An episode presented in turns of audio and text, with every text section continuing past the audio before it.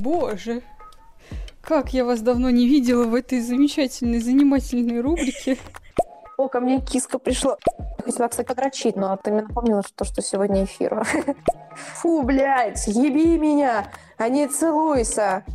Кстати, то же самое и с котами. Не знаю, слышал ты или нет про кошачью психологию, о том, что после игры с котом нужно ему обязательно э, дать вознаграждение, что типа вот он поймал свою жертву. Секс может быть приятным и без оргазма. А, и во время секса попробую его включить так помощнее, чтобы так заметно было. И... И...